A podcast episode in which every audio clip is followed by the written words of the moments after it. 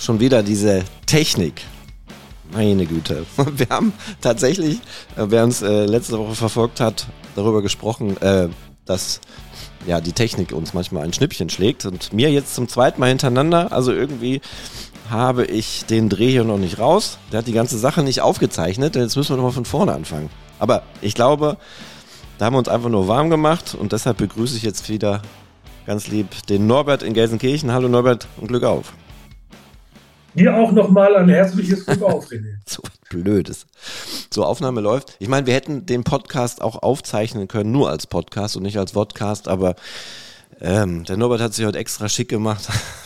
das kann man doch jetzt nicht. Da muss man doch zeigen, was man. Vor allem würde man mal ein Rudi Assauer Bild im Hintergrund Eben. dann. Äh, Eben. Das, Das wäre natürlich sehr schade. Das ist das Zeichen, dass der Norbert. Äh, darf ich mal sagen, dass du das zu Hause in deinem Büro hängen hast? Ja, ja. ja. Ja, hängt beim Das war aus Norbert. voller Überzeugung. Absolut. Also da spricht auch absolut nichts dagegen. Norbert, ähm, lass uns noch mal ganz kurz den ersten Spieltag der Nicht-Rückrunde, es ist ja nur der Restart gewesen. Ähm, Schalke hat in Frankfurt 3 zu 0 verloren. Ergebnis klingt bitter und deutlich, war es aber nicht. Schalke hat ganz gut mitgespielt. Wie würdest du mit deinen Worten noch mal ganz kurz ähm, diese 3-0-Niederlage, aber dieses relativ gute Spiel aus deiner Sicht beschreiben? Ja, die Niederlage ist dann sicherlich äh, ein bisschen zu hoch ausgefallen. Also Schalke hat nicht gespielt wie, wie eine Mannschaft, die dieses Spiel äh, 0 zu 3 verlieren muss. Ich würde nicht so weit gehen wie Erik Meyer bei Sky, der war ja völlig aus dem Häuschen und sprach von der, von der besten Schalker Saisonleistung, äh, die er da gesehen habe. Äh, also so gut kann sie dann wiederum auch nicht gewesen sein, weil Schalke zwar in vielen Statistiken äh, vorne lag, aber eben nicht in den entscheidenden Statistiken. Und darauf kommt es dann unterm Strich an. Da kann man sich drehen und wenden, wie man will. In den, in den die entscheidenden Szenen hat Schalke äh, dann, dann äh, eben verloren. Zweikampf Matriciani gegen, gegen Lindström. Ähm, dann, dann das dicke Ende mit den, mit den beiden Gegentoren. Da hat sich dann Qualität durchgesetzt. Das muss man dann auch akzeptieren. Aber insgesamt war es dann schon, schon eine Leistung, die trotz des äh, deprimierenden Ergebnisses dann doch vielleicht so ein kleines bisschen dann doch noch wieder Mut macht, dass die Mission Aufholjagd, äh, wenn, wenn denn alles zusammenpasst, dann irgendwie doch noch äh, gelingen kann. Was hat sich verändert? Also die Ausgangslage, es war nicht unbedingt zu erwarten, dass Schalke in Frankfurt Punkte holt. Natürlich nicht. Ähm, die haben auch ein gutes Gesicht gezeigt, hast du gerade bestätigt. Aber der Knackpunkt an, der, an, dieser, an diesem Spieltag waren halt die Mannschaften, die mit um den Klassenhalt kämpfen. Und da waren ähm, fast alle, Bochum hat gewonnen, ist jetzt ähm, weg, hat sieben Punkte jetzt Vorsprung, hat aber Hertha wieder mit reingespült. Diese Ausgangssituation hat sich ähm, so weit verändert, dass es jetzt sechs Punkte sind. Mit der Tordifferenz vielleicht sieben Punkte. Aber trotz alledem äh, sagst du, du glaubst an die Chance. Glaubst du auch an eine Chance, am äh, Morgenabend gegen RB Leipzig was zu holen? Ja, das wird ähnlich schwierig wie, äh, wie am Samstag in Frankfurt. Die Ausgangslage ist ja, ist ja vergleichbar. Du triffst auf eine Mannschaft, die von der Qualität, von der spielerischen Qualität, von, von der Mannschaft an sich äh, sicherlich stärker ist als äh, Schalke. Schalkes Verantwortung wird es sein, in diesem Spiel Leipzig zu einem schlechten Spiel zu zwingen, so wie das in Frankfurt weitestgehend geglückt ist. Frankfurt hat kein gutes Spiel für, für deren Verhältnisse gemacht. Da muss Schalke gegen Leipzig auch hin. Und dann muss Schalke darauf aufbauen und selber aus den Chancen, die hoffentlich kommen werden für Schalke, dann endlich auch Kapital zu schlagen. Denn äh, das war schon im letzten Test gegen Bremen erkennbar. Das war in Frankfurt ganz besonders äh, deutlich auch zu sehen. Schalke spielt sich endlich wieder Chancen heraus. Das ist gut. Das ist die Basis. Klar, da, da verrate ich auch nichts Neues. Das ist die Basis überhaupt dafür, dass du, dass du Spiele gewinnen kannst. Das war unter Frank Kramer viel zu selten der Fall, viel zu wenig. Jetzt spielt Schalke sich Chancen raus, nutzt diese Chancen aber noch nicht. Und äh, das muss natürlich besser werden. Gerade gegen Leipzig, wo ich mal vermute, dass, dass allzu viele Chancen es für Schalke da auch nicht geben wird. Heute war ja Pressekonferenz äh, in der Felddienst-Arena mit Cheftrainer Thomas Reis und der wurde natürlich auch gefragt, wie er die Chance äh, gegen RB sieht. Und da hören wir mal kurz rein. Ja, wir haben äh, in Frankfurt, fand ich das ähm, relativ ähm, ordentlich gemacht. Natürlich bekommt man wieder ein Gegentor, wo man sagen muss, ähm, habe ich ja auch schon nach dem Spiel gesagt, dass man die individuelle Qualität sieht. Wenn du das Tempo hochhältst, äh, wenn du ja nicht, äh, wenn du zu spät in den Zweikampf reinkommst, äh, wird es natürlich schwer zu verteidigen. Es war wieder eine Fehlerkette. Wir waren vorne nicht eng genug drauf, haben den Gegner nach vorne spielen lassen und dann äh, kommt jeder einen Schritt zu spät. Ähm, auch bei den anderen beiden Toren ähm, kannst du das locker verändern. Wir sind zweimal zu gallig, wollen vor den Ball kommen, ähm, wir rücken zu spät raus und ähm, ja, erkennen nicht, dass äh, welcher Spieler gefährlich wird. Und, und das, daran müssen wir halt weiter arbeiten. Aber trotzdem sage ich, ähm, ja, wir gehen ja bewusst Risiko, weil äh, wir müssen, nochmal, wir müssen Tore schießen. Und hättest du in Frankfurt, hätte, wenn und aber, hättest du zwei Tore gemacht, dann kannst du auch mal ein Tor verkraften. Im Moment ist es halt so, dass, äh, dass wir leider keine Tore machen und, und da gilt es den Fokus drauf, äh, drauf zu legen. Aber es liegt nicht immer nur an den Stürmern, äh, dass, dass wir nicht treffen. Also auch Mittelfeldspieler haben Torchancen. Wichtig ist, dass man, dass man den Glauben daran hat dass, dass man den Bock auch umstoßen kann. Ich denke, dass dann auf jeden Fall auch äh, was funktionieren kann. Und wir haben ein Heimspiel, auch wenn es ein toller Gegner ist. Trotzdem äh, gehen wir, gehen wir mit, äh, mit einem gewissen Selbstvertrauen daran, weil wir gesehen haben, man kann bestehen in der Bundesliga. Nur, wie ich gerade gesagt habe, das, was wir gezeigt haben an Laufbereitschaft, an Kampfgeist, ist Standard. Und wenn wir diesen Standard nicht abrufen, dann werden wir gegen Leipzig auch keine Punkte holen. Okay, also auch dann ein klares Wort, wenn Schalke nicht so auftritt, dann gibt es auch nichts gegen Leipzig zu holen. Klar, aber ähm, nichtsdestotrotz, was hat sich verändert? Was hat sich deiner Meinung nach an der Stimmung verändert? Ähm, man war euphorisch, möchte ich jetzt nicht sagen, aber man war froh, äh, guter Dinge. Ist das so geblieben bei den Spielern oder haben die schon auch einen kleinen Knacks? Kombination, man hat gut gespielt, trotzdem verloren, die anderen haben Punkte geholt setzt sich das irgendwo fest. Der nächst, übernächste Gegner, Köln, gewinnt 7-1 gegen Bremen. Ist das im Kopf drin? Also das Kölner 7 zu 1 gegen Bremen darf und wird, glaube ich, auch in den Schalker Köpfen überhaupt noch keine Rolle spielen. Die spielen jetzt am Dienstag gegen, gegen Leipzig und ich glaube, die Aufgabe ist herausfordernd genug, äh, als dass du jetzt schon an den, an den übernächsten Gegner denkst. Das Spiel in Frankfurt ist natürlich deprimierend, ganz klar. Thomas Reis hat heute gesagt, so ein Spiel dann 3-0 zu verlieren, das ist absolut beschissen. Der hat da überhaupt keinen kein, äh, kein, kein Hehl draus gemacht, äh, dass die Stimmung nach so einem Spiel natürlich im Keller ist, ist doch völlig klar.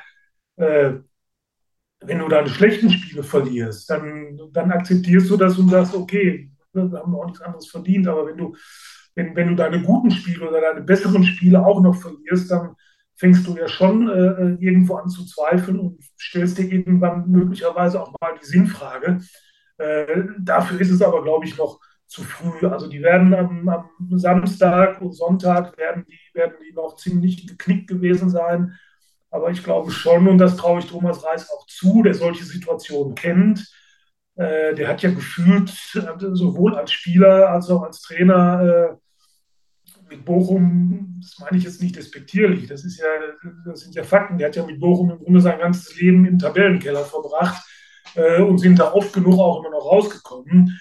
Also der, der kennt, glaube ich, solche Stimmungen und, und der weiß, glaube ich, auch, wie man eine Mannschaft dann anpacken muss, um sie wieder äh, mit guter Motivation, mit, mit, wieder mit aufrechten Köpfen und mit breiter Brust äh, ins nächste Spiel dann auch wieder zu schicken. Ja, auch diese Frage wurde Thomas Reis gestellt. Auch da hören wir mal ganz kurz rein.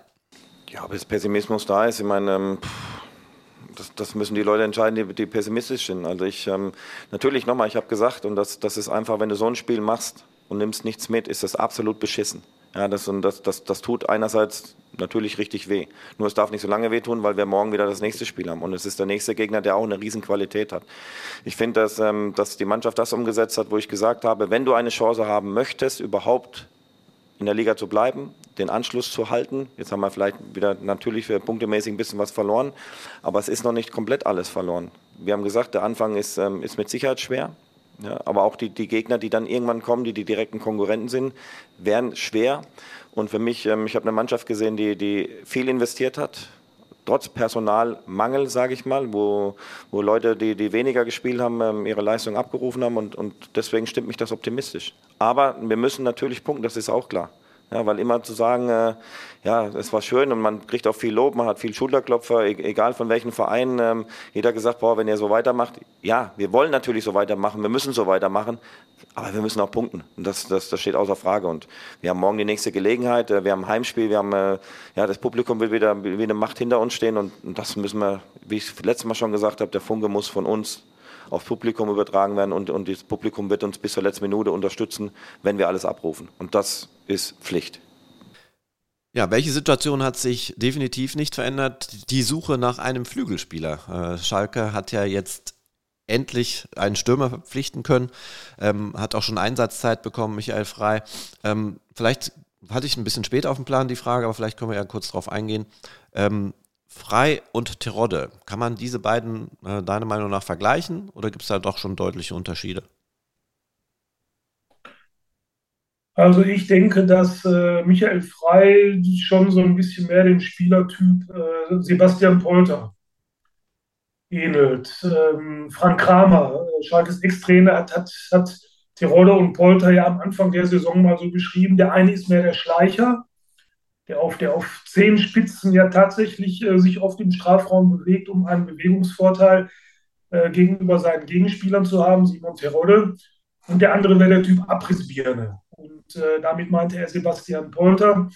Und äh, ich glaube, dass Michael Frey dann auch mehr so dieser Typ Abrissbirne ist. Also der scheint mir doch sehr ein ziemlicher, ziemlicher Bulle zu sein, der, der glaube ich, überall da hingeht, wo es weh tut. Äh, und äh, insofern, glaube ich, kann man die beiden jetzt nicht eins zu eins vergleichen. Wo man sie, glaube ich, beide vergleichen kann, ist ihr Torinstinkt, dass sie beide wissen, wo das Tor steht. Und ähm, es ist ja auch nicht auszuschließen am, äh, am, am, Dienstag, dass Michael Frei den Vorzug vor Simon Terodde bekommt, weil das beide spielen von Anfang an, das kann ich mir nicht vorstellen. Mhm.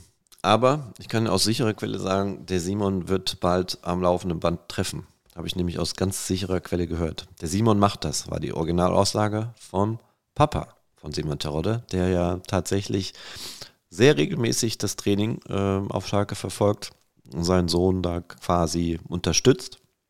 Und manchmal stehe ich neben ihn, ich spreche ihn aber nicht an, ich habe ihn einmal angesprochen kurz, aber lass ihn da in Ruhe. Aber es gibt halt viele Fans, mit denen er dann spricht. Da gibt es ja Situationen am Trainingsgelände, dann unterhält man sich, ah, da hat der Simon wieder nicht getroffen. Das war nämlich die letzte Situation und da hat er dann gesagt, ah, das wird schon. Und dann haben die sich unterhalten und das habe ich so ein bisschen unterhalten und er war ganz ruhig und ganz sachlich und sagte dann, pass auf, du wirst sehen, der Simon, der wird die nächsten Spiele treffen. Da bin ich mir ganz, ich ganz mich, sicher. Ich würde mich da sehr darüber freuen. Du weißt, ich bin ein großer äh, Simon Terodde-Fan. Fakt ist aber auch, er hat gegen Bremen eine, eine Großchance vergeben. Er hat äh, gegen, er hat in Frankfurt hat er auch ein, zwei richtig gute äh, Chancen gehabt, wo er auch, naja, ich sag mal, an, an, an richtig guten Tagen äh, ist, ist, ist da mindestens ein so ein Ding auch drin. Äh, und Thomas Reis hat ja schon davon gesprochen, dass er sich vielleicht auch ein bisschen mehr Unbekümmertheit äh, auch vorne drin wünscht und äh, das spräche natürlich im Moment für Michael Frey, der ja wirklich noch ziemlich unvoreingenommen an die ganze Geschichte herangehen kann. Und äh, Thomas Reis hat es ja schon mal gemacht. Ich glaube, direkt in seinem ersten Spiel hat er tatsächlich Simon Terodde auf die Bank äh, verbannt sozusagen und hat Sebastian Polter direkt ins Angriffszentrum äh, gestellt. Also das ist eine der spannenden Personalien für das Spiel gegen Leipzig am Dienstag. Okay, lass uns bei Personal, beim, beim Personal bleiben. Es gab äh, gestern einen Bericht von uns, äh, ein Gerüchte-Check. Wilson Isinor hat mir bis gestern noch nichts gesagt. Äh, Spieler von Lokomotive Moskau. Ähm, was ist dran? Kannst du Näheres schon sagen? Ja, das ist ein, ein Spieler für die Außenbahn, ein Offensivspieler für die Außenbahn. Für diese Position sucht Schalke ja noch. Äh, der spukt äh, seit einiger Zeit durch russische Medienportale, spielt bei Lokomotive Moskau. Thomas Reis kennt diesen Spieler, hat er heute bestätigt. Er hat ihm das Attribut äh, sehr dynamisch bescheinigt, würde also so gesehen ins Schalke Anforderungsprofil passen. Natürlich bestätigt Thomas Reis das Interesse an diesem Spieler nicht so konkret, indem er sagt, klar, den wollen wir, der steht bei uns ganz oben auf der Liste und morgen ist er möglicherweise schon hier.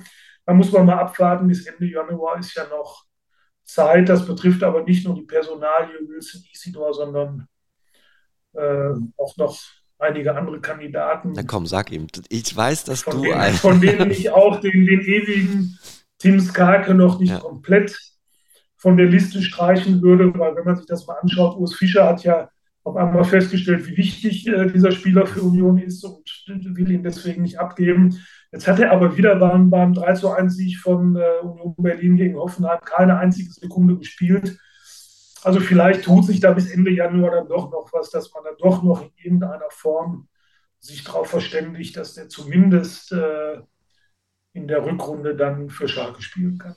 Ich bin wirklich sehr gespannt, ob Tim Skarke nochmal Thema wird. Und wenn er dann spielt auf Schalke, also in den Reihen der Königsblauen, dann hast du irgendwas gedreht. Also, Wäre so beharrlich. Nein, ich, ich habe ich hab überhaupt nichts gedreht, aber ich stelle mir vor, wenn dieser Tim Skarke, und das ist ja wohl so tatsächlich Schalker Wunschkandidat ist, das hat Schalke ja auch im Grunde, Schalke hat ja relativ offen über diesen Transfer schon gesprochen. Das wurde ja auch vor allem in den sozialen Medien viel kritisiert, dass man schon über einen Spieler gesprochen hat, der noch gar nicht da ist, der noch bei einem anderen äh, Verein unter Vertrag steht. Wenn Skarke also wirklich der Wunschkandidat ist, dann muss Schalke natürlich, das ist die verdammte Pflicht der, der, der sportlichen Leitung, dann müssen die alles versuchen, um den hier hinzukriegen. Mhm. Und dann gucken die natürlich auch, äh, was macht er da in Union Berlin? Hat der, hat, der, hat der gespielt, hat er nicht gespielt? Brauchen die den wirklich? Wollen die pokern? Wollen die eine höhere Leihgebühr oder wie auch immer? Äh, also dann, wenn du, wenn du davon überzeugt bist, von, von diesem Spieler, was ich jetzt gar nicht beurteilen kann, ob er diese Überzeugung dann auch rechtfertigen kann, aber wenn du den unbedingt willst, dann musst du auch alles versuchen, um ihn zu kriegen. Ja, bin gespannt. Ähm, lassen wir Thomas Reis nochmal zu Wort kommen. Da geht es nämlich oder ging es um die Frage, äh, was gibt es eventuell auch noch, ähm, oder besser gesagt, einen Nachfolger für Mollier. Ähm, da hat Thomas Reis ja, eine Antwort drauf gegeben. Im Endeffekt ist der Satz ja in den eigenen Reihen und ähm, er ist nah dran. Ja, das ist mit Rodri Salazar äh, ein Spieler, der eine unheimliche Qualität hat, der äh, diese Position definitiv ausfüllen kann. Ob man jetzt äh, mit einer klaren 10 spielt, ob man mit zwei Achter dann spielt und ich denke, dass es nicht mehr so lange dauern wird. Ich habe auch äh, gesagt, das ist eins, was ich vielleicht sagen kann, dass es für morgen noch für mich noch kein Thema ist. Und da muss man schauen, wie die nächsten Tage funktionieren. Und ähm, ich denke, dass er, wenn alles normal bleibt, relativ schnell zum Kader dazustoßen wird. Jetzt geht es auch konditionell noch ein bisschen aufzubauen, aber da hat man auf jeden Fall einen Spieler, der diese Position spielen kann. Mhm. Ja, also das wird jetzt viele, viele äh, Fans freuen und ähm, uns sicherlich auch, wenn Rodrigo am Sonntag vielleicht schon wieder eine Rolle spielt. Ähm, hättest du damit gerechnet, dass er dann, ich meine, es war sehr lange die Zeit, aber dass es jetzt doch wieder Zeit wird oder da ist, dass er spielen kann? Ja, wir, wir sehen ihn ja jetzt schon seit, seit einigen Tagen äh, auf, dem, auf dem Trainingsplatz schon immer, immer ein Stückchen mehr äh, mitmischen, auch Mannschaftstraining äh, zum Teil schon, hat ja die eine oder andere Spielform hat er ja auch schon, schon äh, mit absolviert. Also das wird jetzt äh, Stück für Stück immer ein bisschen mehr. Und klar, irgendwann musst du ihn dann auch äh, dann wieder, wieder reinwerfen. Ich hätte vielleicht gedacht, dass man die Januarspiele noch, äh, noch abwartet.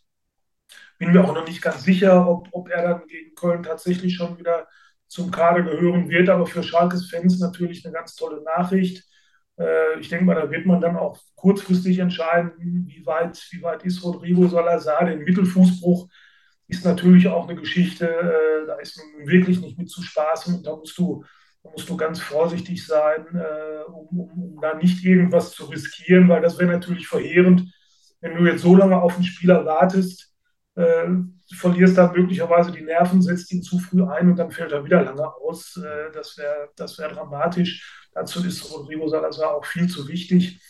Ähm, aber wäre schon mal eine tolle Geschichte, wenn er dann am Sonntag gegen Köln vielleicht einfach mal auf der Bank schon mal wieder sitzt, um, um, um überhaupt die ganze Atmosphäre äh, zu, zu schnuppern. Und fürs Publikum wäre es natürlich auch großartig, weil selbst als es noch immer hieß, Rodrigo Salazar wird noch lange fehlen, trotzdem gilt ja Salazar als einer der Hoffnungsträger warum äh, Schalke den Klassenerhalt möglicherweise doch noch schaffen kann. Ja, einen Hoffnungsträger hatten wir ja letzte Woche auch schon drüber gesprochen. Darko Churinov, ne? Das wäre ja natürlich dann die Ideallösung gewesen, eigentlich für viele Fans. Ich weiß nicht, ob es für den FC Schalke auch die Ideallösung gewesen wäre, aber äh, tatsächlich ähm, wollte ich da nochmal drauf eingehen, weil wir hatten berichtet, wäre eine Möglichkeit, da in Burnley unzufrieden, geht aber nicht, weil er schon für zwei Vereine gespielt hat in dieser Saison. Dann darf man das laut äh, FIFA-Statuten nicht mehr. Trotzdem gab es noch tatsächlich Anfragen, wieso kommt er denn nicht? Also, liebe Leute, auch da mal ein Hinweis, lest doch mal unsere Berichte von vorne bis hinten aufmerksam durch. Es lohnt sich auf jeden Fall. Da findet ihr jede Menge ähm, Informationen und immer aktualisierte Nachrichten auf den Seiten des Medienhauses Bauer.